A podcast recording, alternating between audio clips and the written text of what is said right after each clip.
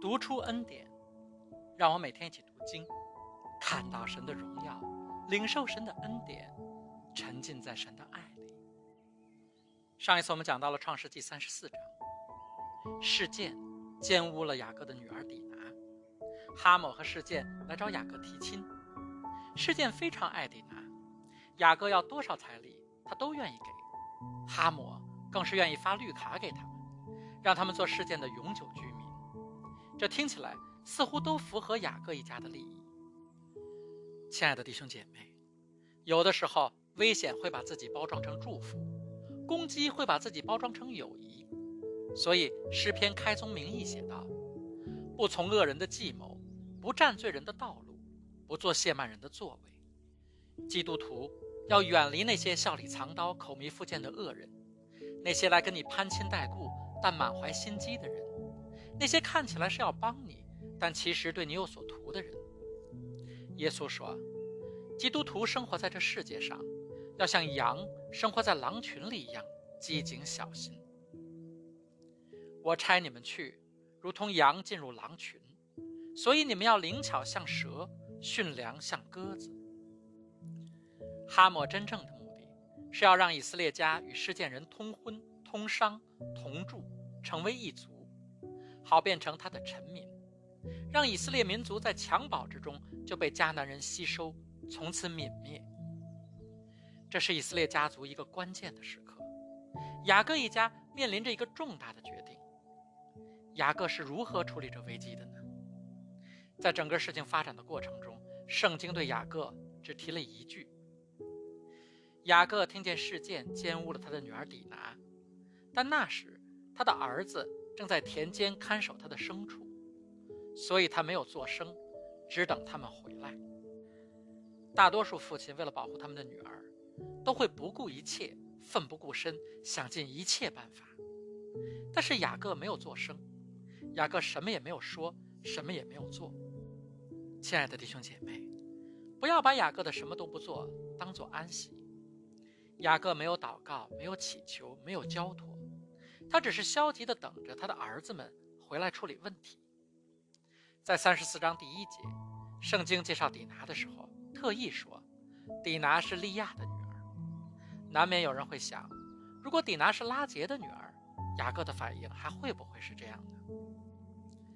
当哈姆提出要与以色列家通婚的时候，雅各显然没有看到问题的严重性，他把与哈姆谈判的责任全部都交给了他的儿子们。圣经说，雅各的儿子们听见了这事，就从田间回来，个人都感到非常悲痛和愤怒，因为事件在以色列中做了丑事，就是把雅各的女儿奸污了，这是不应该做的。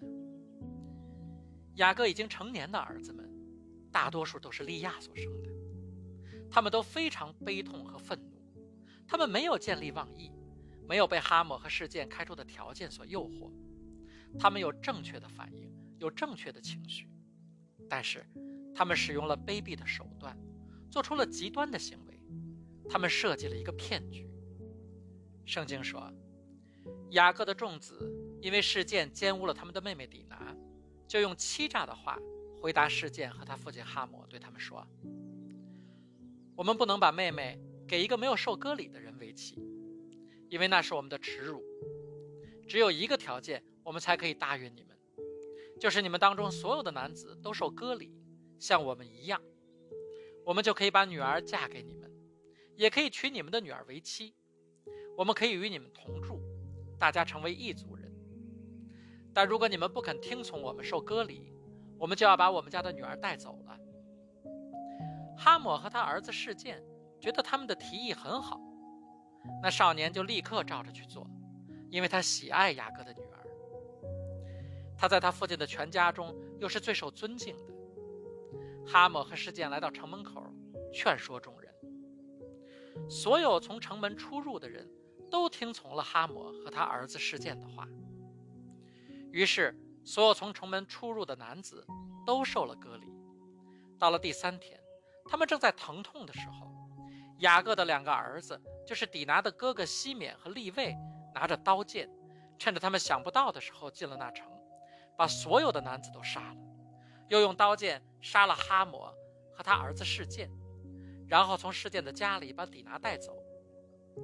雅各的儿子因为他们的妹妹被人奸污了，就来到被杀的人那里，强掠那城，夺取他们的羊群、牛群和驴，以及城里和田间所有的，要把他们所有的财物、孩子和妇女都掳走，屋里所有的东西都抢掠一空。圣经中记述的这一段，又被称作事件大屠杀。我还清楚地记得第一次读到这一段经文的时候，所感受到的那种震惊。没有读圣经之前，我曾经以为圣经中的人物都是道德的典范，是持守律法的榜样。但是，真的读了圣经才发现，恰恰相反。雅各的儿子们，以色列十二支派的祖先们，所犯下的各种罪行，简直令人发指。犯罪的不只是杀人的西缅和利位，其他已经成年的儿子们，显然也参与了杀人后的劫掠。如果用律法去要求他们，以色列的儿子们大部分都应该处死。以色列的十二个部落，可能就只剩下约瑟和便雅悯的后代了。圣经在这个故事中告诉我们，律法成就不了以色列，只有恩典才能成全以色列。以色列的众子虽然犯下了滔天的罪行，但哈姆同化以色列的阴谋也因此彻底崩溃了。哈姆一家乃至所有的世界男人都死光了。神的旨意必定成就，想要破坏神的旨意的人只有一个下场。但是，神是不是认可雅各的孩子们的行为呢？绝不会。在创世纪四十九章中，雅各在临终前。诅咒了西缅和利位，跳过了他们，预言未来以色列的王都要从犹大而出。西缅和利位受到了惩罚，甚至这惩罚延及了他们的子孙。那么神为什么允许这样的事情发生呢？难道神不是掌管人心肺腑的吗？神可以在以斯帖记中让亚哈随鲁王在深夜读书，而且专门读到莫迪改的功绩，好让以斯帖的进言更容易成功。难道神不能掌管雅各的孩子们，得到更好的解决方案吗？神的主权和人的自由意志到底是什么关系呢？神的旨意和人的责任的边界到底在哪里呢？这是基督信仰中一个很重要，但是难以把握的主题。如果把握不好，很容易走入异端。如果不小心，我们可能会为了强调人的责任而削弱了神的主权。比如安德烈在《恩典与信心的平衡》中宣称，神在这世界上并不是想做到什么就能做到什么，因为人有自由意志。亲爱的弟兄姐妹，雅各的生平给了我们太多例子，让我们看到，不管人是否想去配合神，最终神的旨意都必会成就。雅各去欺骗他的哥哥、他的父亲，利百加欺骗她的丈夫，以撒明知道神的心意，还偏向以扫。包括这一次，雅各的众子因为一时的激愤滥杀无辜，他们没有去求神的指引，没有听神的忠告，违背了神的教诲，但是最终他们都成就了神的旨意。神是全知全能的神，你还没有想到下一步要做什么，神早已经知道了。所以在他的计划里，他早已经把人的选择、人的无知、人的道德败坏、人的罪和过犯计算进去了。即使人这样的堕落，这样的愚蠢，这样的不堪，神还是一样能成就他的旨意。但是，亲爱的弟兄姐妹，我们也不能陷入宿命论，陷入卡尔文主义，两手一摊说：“我做什么都是命中注定的，都是神安排好的，我没办法改变，凭什么让我负责？”不是的，神给了人自由意志，人要为自己的行为负责。亲爱的弟兄姐。神给了我们自由意志，也就是说，宇宙万物之中，神只允许人可以自己做选择，即使这选择是违背神的心意的。约翰福音说：“他来到自己所创造的世界，世界却不认识他。”这里的“不认识他”在原文中其实是拒绝他、不接受他的意思。耶稣会命令水拖住自己，能命令土地不给无花果树供应养料。但是他不会命令人必须要接受他。罗马书说，他本有神的形象，不以自己与神同等为强夺的。耶稣会传道，会启发，会引导，会教人做正确的选择，但是他不会强夺人的意志，不会搞什么附体、迷魂之类的一套邪恶的东西。当人内心谦虚，不骄傲自负，不以自我为中心的时候，就很容易被耶稣启发，看到真理，跟随神的带领，走进神的命定。但是总有人内心刚硬，自私自我，自以为是。看不到真理。保罗说：“他们的心思昏昧，因为自己无知，心里刚硬，就与神所赐的生命隔绝了。”不过，亲爱的弟兄姐妹，不要担心，我们都曾经内心刚硬，甚至现在还时不时的会被魔鬼欺骗。但是，神一旦拣选了你，就会负责到底。你可能很难找到一个比雅各更内心刚硬、自以为是的人。雅各是一个觉得自己很有办法的人，也是一个喜欢抓抓抓、喜欢用自己的小聪明的人。但他跟我们一样，同时也是被神拣选的人，所以神不断的在他生命中做工，祝福他，改变他，一次次的把他从他自己给自己挖的坑里救出来。神后面还要继续在他的生命中做工。雅各的儿子们继承了雅各的刚硬。当雅各的孩子们持着内心的刚硬去杀戮劫掠施建城的时候，这绝不是出于神的带领，也得不到神的认同。不过不用为他们担心，作为神拣选的子民，他们得到的是神的谅解、神的慈爱和神的恩典。虽然人有自由意志，会做出神不认可的事情来，但是人没办法用自己的意志去打败神的意志。我们的神是不受时间和空间限制的神，是全知全能的神。人会做出的决定，神早已经看到，也早已经相应做了安排。人没法突然袭击神，没法打神一个措手不及。神早已经知道，所以不管人做什么决定，他都能调动万有，让他的旨意必然成就。亲爱的弟兄姐妹，人有自由意志，会做错误的决定，会有过犯。这些过犯会对自己、对他人产生影响。也正是因此，人离开了伊甸园，人的生命不再是一帆风顺的，会有失望。但是我们不要忘记，我们是神拣选的子民，神的恩典在我们身上。马丁·路德·金说：“我们必须接受有限的失望，但是我们一定不能丢掉无限的盼望。”因为我们有一位有无限耐心、无限慈爱、无限恩典的神。是的，我们生活在一个堕落的世界，魔鬼的谎言、世界的诱惑、生活的压力，都想让我们迷失。但是耶稣也说过：“我的羊听我的声音，我也认识他们，他们也跟着我。我们听得到他的声音，我们明白他的心意，我们知道他要领我们到哪里去。”而且他是为了一头迷失的小羊，愿意扔下九十九头羊满山寻找，直到找到，还要欢欢喜喜扛在肩上的神。他是看到迷失的儿子回转，兴高采烈地跑出去迎接，把家中的一切跟他分享的神。他是充满真理、充满恩典的神。雅各的儿子们没有寻求神。事实上，《创世纪》三十四章是《创世纪》中唯一完全没有提到神的一章。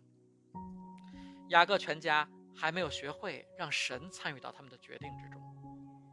雅各的儿子做了错误的决定，做了冷血的决定，甚至在雅各的眼里是愚蠢的决定。后来雅各对他们说：“他们这样做让全家都面临巨大的危险。他们犯下了重罪，甚至是百死莫赎的重罪，是他们一生都无法挽回的罪。有时候。”人的自我，人的意志，会带着他走到靠自己再也无法弥补、再也无法回转的道路上。但是，即使是在这样的道路上，他们仍然成就了神的旨意。一千八百年之后，在这同一个地方，在雅各花了一百舍克勒银子买的这块土地上，在雅各带着儿子们亲手挖的一口井边上，走来了一位他们的后人。跟他的祖先们一样，他身上也背负着沉重的罪，让他觉得一辈子都没办法弥补，一辈子都没办法改变了。这沉重的负罪感压迫着他，所以他根本不敢见人。在这炎热的季节，炎热的土地上，别人都是一早一晚来井边打水，他却是在正午最热、没有人的时候才敢来。但是这一次，他遇到了一个人。一个陌生的男人，虽然这男人就在他面前，但是他却觉得他远在天边。这男人是专门来拯救他的，是走了所有同胞都不愿意走的路，专门来寻找这只迷失的羔羊的。但是，他觉得跟这男人隔着重重的壁垒，民族的壁垒，他们的亲族之间相互仇视，性别的壁垒，那是男女授受不亲的年代。宗教的壁垒，他们互相不认同对方敬拜的方式；道德的壁垒，他们的同胞们彼此鄙视对方，觉得跟对方一起走路都是伤风败俗的事儿。但是，这个男人不在乎这些壁垒，他一句话就跨越了所有的壁垒，打中了他的灵魂。男人告诉他，不要只是在雅各的井里喝水，要喝他给的水，因为那是生命的活水。不要迷信人的努力、人的作为，即使这个人是你最崇拜的人，是被你神化了的祖先。